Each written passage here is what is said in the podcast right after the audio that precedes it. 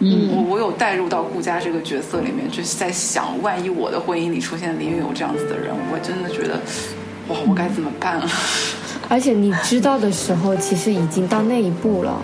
刚毕业那会儿，还没有谈恋爱那会儿，就给自己的规划就是未来是要蹬着高跟鞋，拎拎着包包走，就是走进高级写字楼的白领。嗯，梅姐跟我每一年待在英国的时候，我每一年的愿望都是这个，然后每一年都没有实现。我觉得一个人生生活的从小长长到大的一个家庭环境很重要。我觉得。could start from the corner, turn up his pain. Why try to change me now?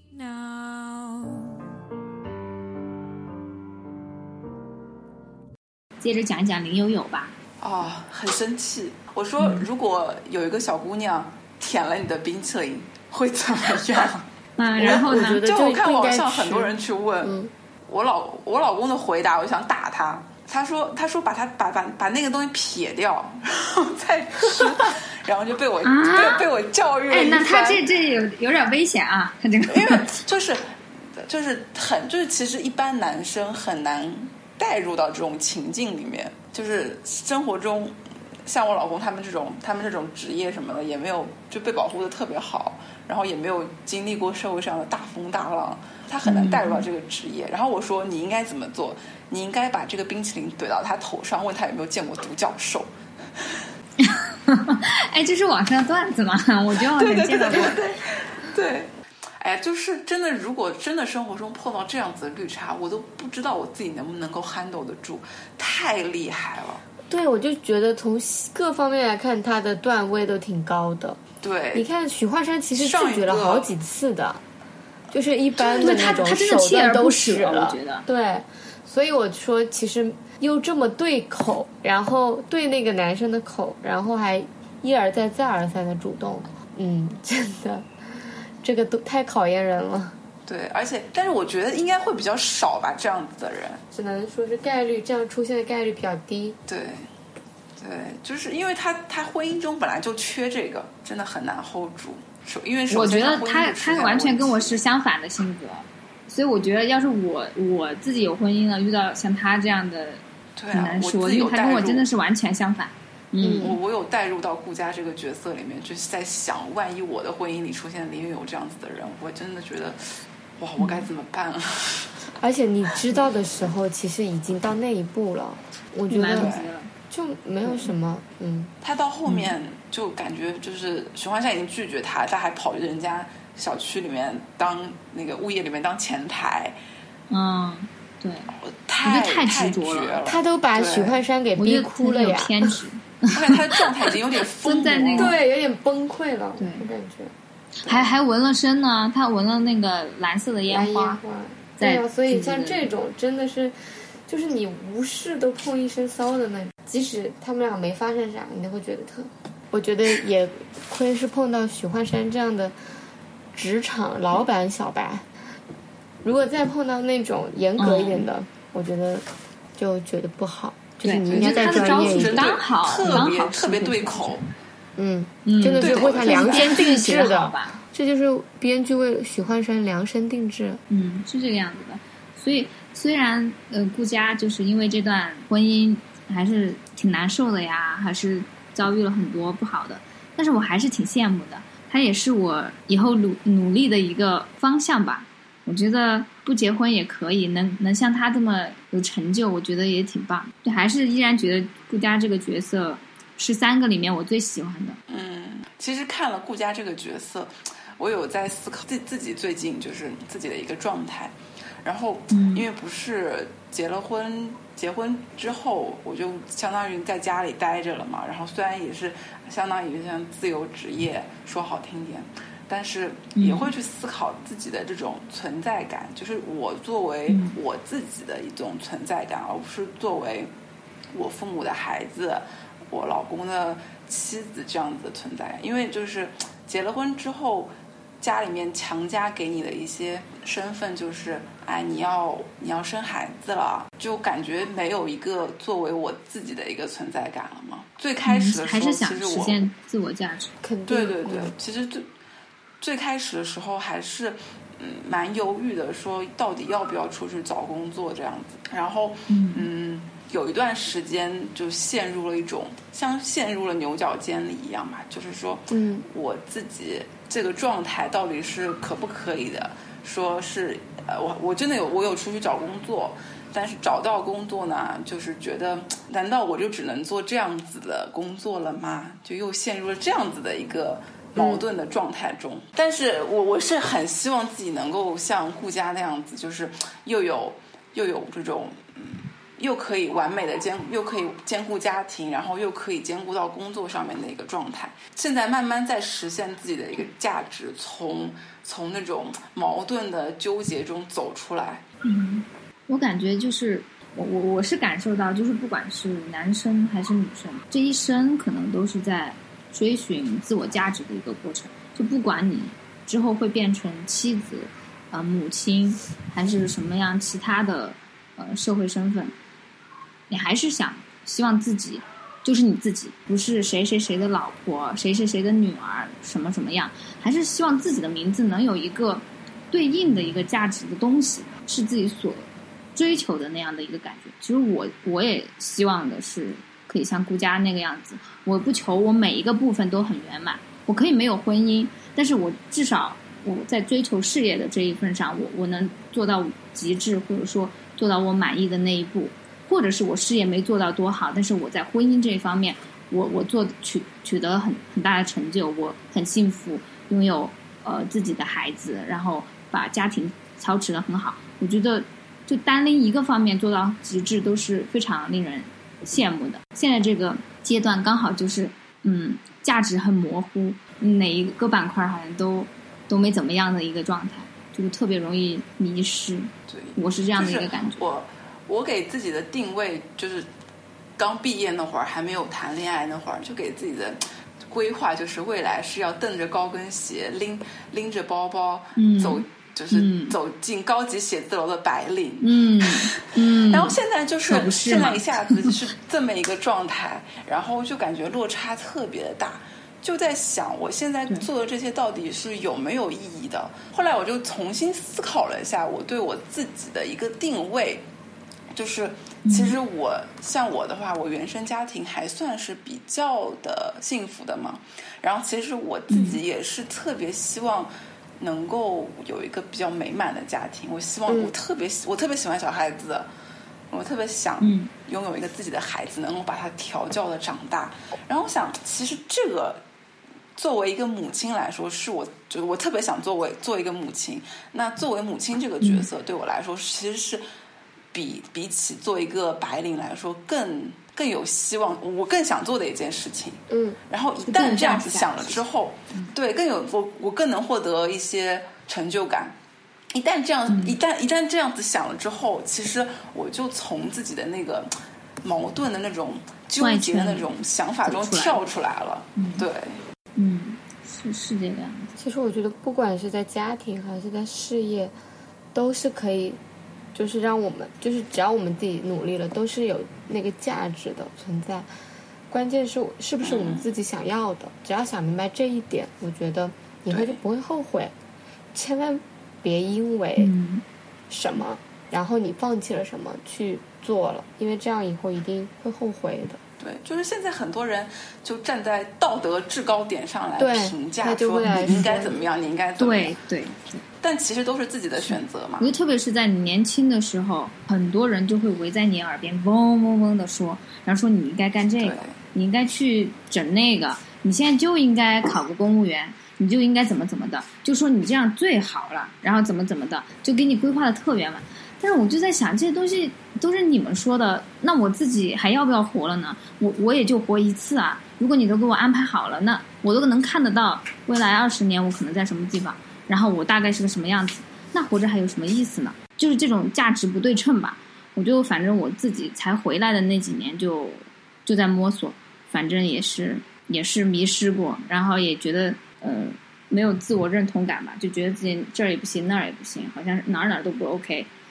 然后也也跟梅姐的这个想法是一样的，我我也想的是，才毕业之后我就想，嗯，我再怎么我也是一个世界排名前前前十的这个呃大学毕业的研究生，我回来那蹬的高跟鞋，嗯拎着那个精致的小皮包走进外企，再怎么呢，我就是特别洋气。我觉得就是被电视剧给那个就洗脑了。我觉得其实真实的生活还不是那个样子的，但是我也能接受了。我现在我觉得看完这个电视剧，我觉得最大的感受就是说，嗯、你有什么想法，就你有什么想要实现自我价值的东西，嗯，就可劲儿去造作。所以我还是挺羡慕顾佳的。就是不不要被身边的人的话给蛊惑了，然后让自己陷入了一个泥潭里面。就是对还是要遵从自己的想内心的想法，毕竟就活一次嘛。对，就是要活出你自己想要的价值。嗯，我们竟然能从零友聊到价值，天，我们这个上升高度 真的是贼棒。那我们来讲一讲爱情呗。这个电视剧其实基本上就是讲的两性关系嘛。你们觉得，嗯，嗯，看完呃也不叫看完吧，就看电视剧这么久，对于爱情有什么新的理解吗？还是觉得说本身自己对爱情就有一些理解了？梅小姐，就啊，你 Q 我，那我就说吧。就是我觉得还是刚刚说，就是我觉得爱情还是生活的精神上面的一个精奢侈品，就不要说是一味的去追求爱情。一旦你就直接就就为了想要谈恋爱而去谈恋爱，这个味儿就不对了。嗯因为我我开始的时候也是，就是对，不能太有目的性。因为其实我呃刚刚毕业回国回回家之后，然后很多人不是给我相亲嘛，然后当时我也是陷入了一个说，哎，我是不是到时间了，我就应该谈场恋爱，然后再结婚了？我是不是就应该按照他们的想法这样去做了？然后。然后就会去相亲，看到一些喜欢的男生，然后我这个人也比较主动嘛，就会去，呃，跟他去聊啊什么。后来发现，哎，他好像对我没什么意思，然后又就会陷入自我怀疑中，我是不是我这个人是不是哪里不好了？不够优秀了，哎，让别人有点不喜欢我了。然后，然后一旦这种这样子的过程反复循环了之后，就很容易就对自己整个人的整个人就觉得自己就整个人就很消极。一旦我去做回了自己之后，我就是就有一段爱情自己找上门来了，嗯，想想你这段爱就情，我还有参与呢。就就很奇就很奇怪，对，就就就就一旦就是选择了做自己想做的事情之后，没有这么 focus 之后，我就哎就有一段感情就找上门来了。所以这个东西还其实还是 timing 的问题啦，不要说是不要说一一直就是很固执的说要去要要去找爱情这件事情。嗯，我觉得我我我之前就一直陷入这个怪圈里面啊。我每一年许愿，我就说我希望明年可以谈恋爱，就是太急切了。嗯对对对但其实你又没有目标，你知道的，是因为梅姐跟我每一年待在英国的时候，我每一年的愿望都是这个，然后每一年都没有实现。其实那个时候可能还是没准备好，然后反而你自己好，呃，逍遥自在的过着你的生活，然后在不经意间，哎，遇到一个合适的人，然后谈一段恋爱，我觉得也是蛮蛮好的，蛮 OK 的。如果遇不到就算了，我觉得就是不能为了想结婚或者说为了谈恋爱而谈。就就特别着急说想要找找男朋友，然后就越着急就越找不到。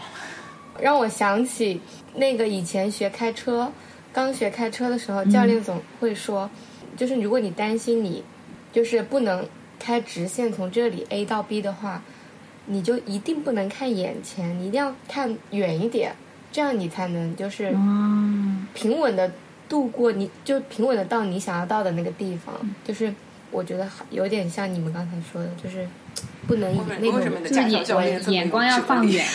对，因为我我就觉得，就是你不觉得教人做事儿的时候，那个方法很重要吗？就是你怎么去嗯表述那个事儿。我觉得就是经验真的很丰富的人，他真的就一句话就能让你有很多想象，然后就理解就这个易懂。对他可能就是深入浅出那种，很多事儿上都可以套用。嗯，对。那你对另一半的看法呢？自己觉得，就看完这个，特别是看完这这部电视剧之后，应该还是蛮有改观的吧？嗯你们觉得对自己的另一半有什么也比较期许吧？就是你们之后。哎也没有之后了，梅姐没有没有之后了，梅姐以后怎么调教吧？梅姐你之后怎么调教？以及彭姐和我之后，梅姐可以对参考调教陈宇。嗯，对，我觉得哎，这可以，这可以。你看陈宇之后变得不是挺好的吗？对，他他也是被逼出来的，老婆都跑了。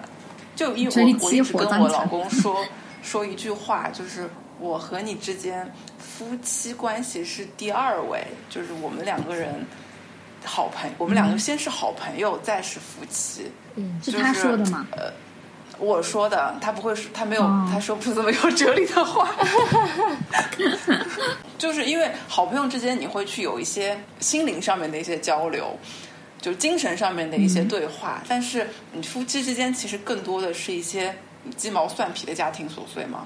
嗯，所以对，确实感觉我离生活近了，我就有些东西就不美对。对，所以我就是一直秉持着这么一个宗旨来经营我的婚姻生活，但是我也不知道往后会怎么样，因为这种东西，这个过程就是摸石头过河嘛，谁也不知道未来会发生什么事情。但是现在我们两，我我我们就是这样子经营自己婚姻的嘛，就是先是好朋友，然后再是夫妻，这样。我觉得挺好我觉得这挺好的，就是一个轻松的一个呃状态吧。我觉得，因为我觉得如果把两两个人都摆在一个我是丈夫，你是妻子的身份的话，难免就会有一些分工啊，或者是说有一些角色上的一些偏差。就可能觉得这个谁就就该是谁做的，哪个就该是丈夫做的，更容易引发矛盾吧。朋友还可以商量着来，对吧？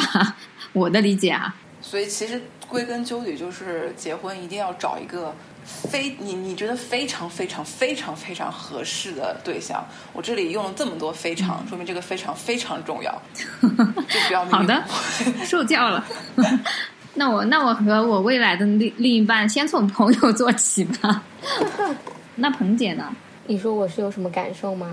嗯，对，就看完电视剧之后，你觉得对另一半，或者是对自己，我觉得一定要找一个跟自己对未来有一样期许的人，就是千万别目的地是不一样的，感觉会很有问题。就是你们俩，或甚至是你们两个对婚姻、对家庭的一个认认知是一样的，你才能就是去沟通也好，干嘛也好。如果本身两个人对这个东西的定义或者是追求是不同的，我觉得哪怕你很喜欢，但是可能以后还是会有问题的。就是我看了这个剧之后，对，哦，我还想到一个，这也是可以告诉广大听友的一个事情，就是结婚之前还是得看看对方的父母。我觉得一个人生嗯生活的从小长长到大的一个家庭环境很重要，我觉得。嗯，他的父母展现的一个夫妻之间的行为模式和他们相处之道，其实就会在你们之后结婚了之后，就会有一定程度上的显现，因为他会模仿自己父母相处的一些方式，可能不是有意识的模仿，是因为长时间的这么吸收汲取之后，他就怎么说无意识的学习了。对，可能在结婚的之后，你们生活的这个生活中，他就会反映出他们父母的那样的一种相处模式。如果要是看到对方父母相处的这个模式有点儿不太 OK 的话，那那确实可以好好观察观察。我觉得，对，所以说结不过到剧里面的两个家庭的事情，不是说你和他。不过我看剧里面的家，庭好像还好，我感觉剧里面的家长们，因为可能戏份不多吧，就没有什么问题显现。从仅有的戏份里面，感觉还还 OK。我觉得小晴她妈妈还是一个蛮有智慧的。你看她一直都在说，她看到很多成语的好，我觉得还挺有意思的。哪怕是嗯，成语对他们的态度，就是其实有一些那种不太好的时候，他还会能那样去跟小青说。我觉得他还嗯不是那种就是不讲理的岳母什么的。对，我觉得跟我想象中的上海妈妈还不太一样。就是嗯以前的电视剧里面的上海妈妈都有点儿那啥，是吧？但是这个就很，我觉得还挺宽容，然后对，也她真的是一直挺为女儿好的成语多好，对。然后我感觉王曼妮就是感觉王曼妮他们家里面就是属于那种特别传统的嗯小镇人家的感觉，就是就觉得女孩子就应该在合适的时间结婚，合适的时间生孩子。然后，所以他他才会才会给他去相亲，跟他张志相亲。其实你看张志这个人，其实很完美，他这整个人编剧给我们呈现他设是这个角色的。对，但只是就就只是和曼妮这个人的人设不相配而已。但他作为一个相亲对象来说，真的是算完美的了。你看，给你工作也解决了。我觉得他俩最本质的问题就是价值观不合，就是他给啥曼妮都觉得这不香。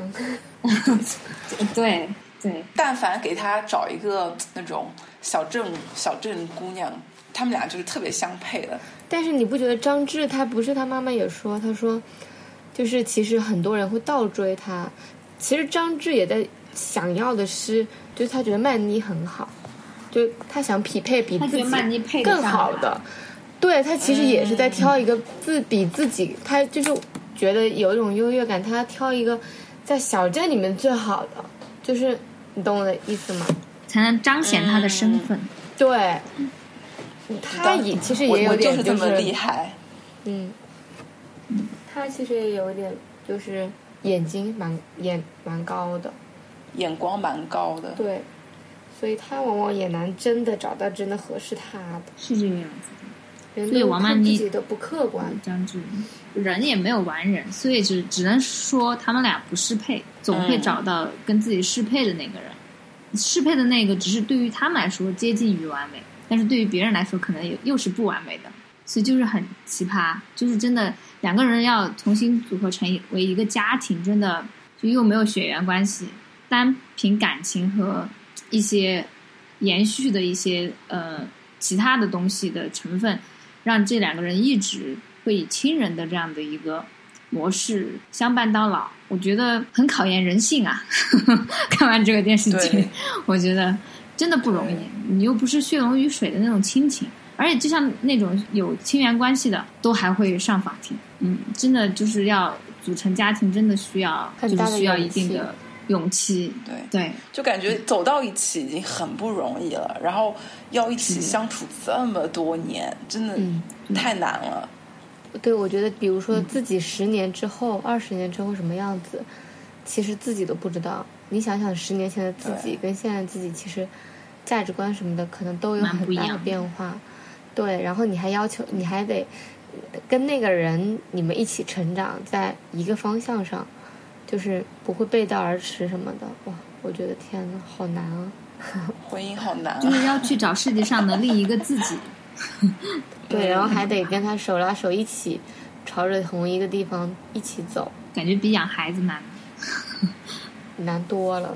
对，然后你还得养孩子，那同时，天呐，我觉得看了这个剧，感觉感觉社会上面不结婚的人要又要多很多了。我我觉得是，而且我觉得近几年大家都特别不想结婚，就总觉得自己还可以，比如说一直恋爱啊，然后单身、恋爱、单单身，然后追求自我价值，然后过完自己的一生。但有些时候人就是很矛盾，有的时候你又想希望自己有一个家庭，有一个就是稍微温馨一点的这样的一个家庭环境。哎，所以就是可能结婚，也就是刚好你在这个波动期处于很想要稳定，有这样的一个状态的时候，就是 perfect timing 的时候，哎，结婚了，然后人也遇到 OK，然后就步入婚姻。如果只要有一点点条件没有吻合，可能就一直单身。哎，我觉得我应该就是这个样子的，你也不要这样想嘛，只是 是不是听起来有点丧丧的？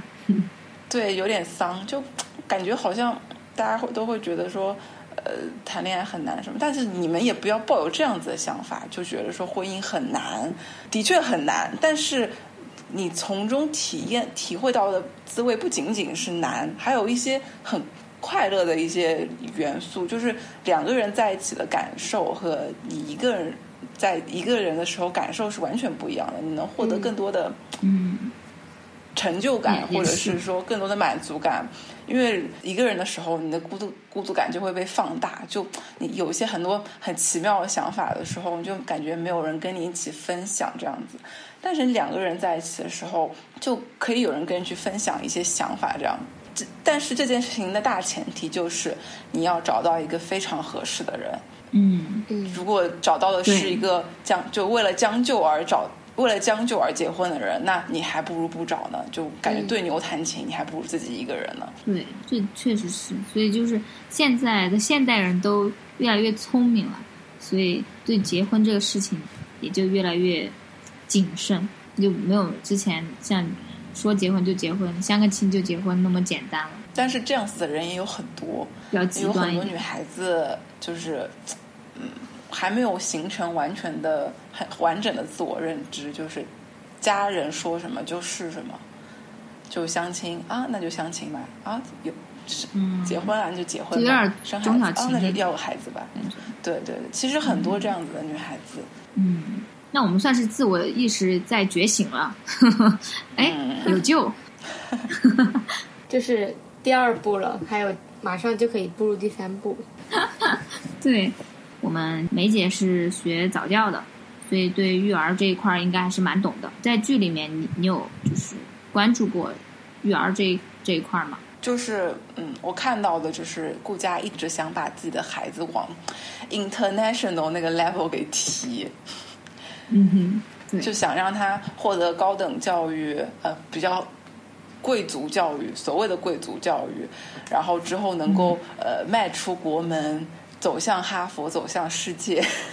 但是其实吧，我对我自己未来孩子的期许，其实是普普通通就好了，没有必要说一定要去追求说一定要呃什么贵，就是所谓的贵族教育。因为我自己的话，像高中的话，其实也是这么过来的，就去那种所谓的贵族学校。那在那边所感受、所得到的感受，就是有点格格不入，然后还有更多就是攀比。对，是，自一旦自己经历过那个环境之后，其实我就不想给孩子经历那样子的一个环境了。我也没有说那个环境不好，因为真正的贵族教育有可能，对，就是不太好，就是有可能我所我所我所理解的贵族教育就只是说是攀比或者是怎么样，但是其实现在生活中很就是精英教育，他们教育出来孩子就是很厉害，嗯，就是他的整个思想境界就是不一样。但我觉得那是在站在塔尖儿的人才会享受精英教育，像那种塔上的人，可能只能享受贵族教育，就是我们想象中的那种嗯攀比教育。就是你首先你要想你的家庭能够承受承受不承受得起那一份教育所带来的沉重。就是首先你金钱方面得供着，这个学费很贵啊，而除了学费，你还得孩子的日常开销和普通的教育也是普通的也是不一样的。所以我我所以我对我自己孩子的一个教育理念就是普普通通就好了，也不用上那种贵族学校，我负担不起。呃，都累呀、健康成长最最重要。对，健康成长最重要了。嗯，我有个朋友，他就是嗯属于那种，我觉得他我们看着都累的那种，他就是嗯。嗯三十，现在三十四五吧，他就是很早的时候，他自己就是来日本，一路他就是应该属于那种别人家的孩子，然后大学毕业就上了早大，大学毕业就进了丰田，毕业之后就结了婚，然后生了一儿一女，每一步都是顺顺的那种，然后他把他两个孩子教育，也就是真的就是特别有费心的那一种。当时他们就回了北京，上的是最好的国际学校，然后为了孩子还要搬家，后来就跟顾家好像美国，对，对，送孩子去美国，我觉得，我觉得我那个朋友的老婆就有点顾家的那种感觉。后来就去美国了之后，他老婆，但是我那个朋友真的就是那种作为一个男性来说，我觉得他就是一个非常有正义感的人，就是属于不太被诱惑，就是他自己跟那个他老婆的目标是一致的，所以他们两个就是嗯很努力的在把这个事儿，他对孩子的教育不仅是精英教育，而且他还真的是自己花时间去陪伴。他说好的教育是陪伴，他就一步一步陪陪孩子去做那些事情。然后他孩子现在就初中吧，就考上了全美前五的学校，然后所以他老婆带着两个孩子去美国了。真的，我我，但是我们旁边的人看的觉得好累哦，就是好辛苦。那种。这个比普通的工作呃辛苦多了，说实话。对啊，对，但是但是我其实一直就是想说，呃，之后生了孩子之后，因为现在也有备孕的计划嘛，就是也会去想说，未来带孩子到底是家人来还是我自己来？其实我嗯我自己更多的就是去想去陪伴他整个童年。嗯我之所以选择早教，就是因为我想去 更好的能够在自己的孩子教育方面有一些想法嘛，有哇原来是这个哦，好有爱啊！嗯，我也觉得。但是回回回过来想啊，就是我还会去想说，嗯，如果我陪伴孩子，很现实的问题，如果我陪伴孩子嗯到他上幼儿园，那回来之后我还能不能够进入到职场？嗯，这个确实你。可以以其他的方式去实现社会价值。对育儿的话，你可以做别的自由很多事情。职业，对，就是你只要不要离就是开现在这个状态就好了。现在社会中就会就会有很多模板，就是现在那种网络上面的信息就会说，哎啊，现在一个女生你没有办法。生了孩子之后就没有办法融入职场，或者怎么样怎么样，就、嗯我就有时候会把自己带入到那个模板里面去。嗯，但是其实后来想想不是的，它不是说女性的角色就只有这么几个模板。我我会嗯就是我会按照自己的生活方式活出一个自己的人生，而不是说去就按照这个模板去走了。嗯，所以其实还是就是把从自己的观念里跳出来，就比较那个一点了。反正你想，你要是为了留住职场的这一份尊严，但是舍弃了陪伴孩子的这几年，我觉得更后悔死。我觉得里面没有职场，嗯你可以之后终身不入职场啊！我做我自由职业者，我照样也可以养活自己。我我相信有不断学习，嗯，那个的精神吧，你还是会让自己获得很多技能，包括你在带孩子上。有些人就专门带孩子，或者说就日本很多家庭主妇就专门做收纳嘛，然后他就还是能做成大师呀，不冲突，就还是能够做到自己的一份小成就感。我是觉得是可以的。且你是做早教的话，其实你可以做，把自己整个过程记录也好，就是你想一些方式，我觉得可以一直保持，就是在不是纯一个全职的妈妈而已的这样一个状态。嗯，就是反正还是我之前就是特别容易把社会上面的一种模板带入到自己身上，就是说啊，当了全职妈妈之后，就有种老公不疼、婆婆不爱、孩子也嫌你烦的这种状态，然后你还找不到工作这种状态。后面想，其实这你不一定按照那个样，按照那个方式活嘛，你可以活出自己的精彩。对我我我觉得就是对不接受那些负面消息，然后马上就可以开悟。我觉得还是得有上，就是呃梅姐的那个过程，那个心路历程得要有，还是得走那一下，嗯就是感觉自己快衰败了，怎么怎么的。然后后来一下豁然开朗，我觉得人都都是这样的一个状态。反正你对反正你走出来一下开朗之后，你就会觉得这些好像都浮云啊，真的是就跟自己无关，我能跨过去。对对对，我觉得是这个样子。是的。嗯，哎，它里面不是一直有放一家三口吗？不是一个早餐早餐铺子的一个那个，嗯，我觉得那一家三口的状态，其实也是某个侧写，还挺有趣的。就这种对照组，反正就是在对比对，我觉得是嗯对对对照，就就是虽然人家没有钱也能过得这么开心，对就是这么充开实。心跟对跟那些其实都不是那么相没有关系。今天的节目就到这里了，拜拜。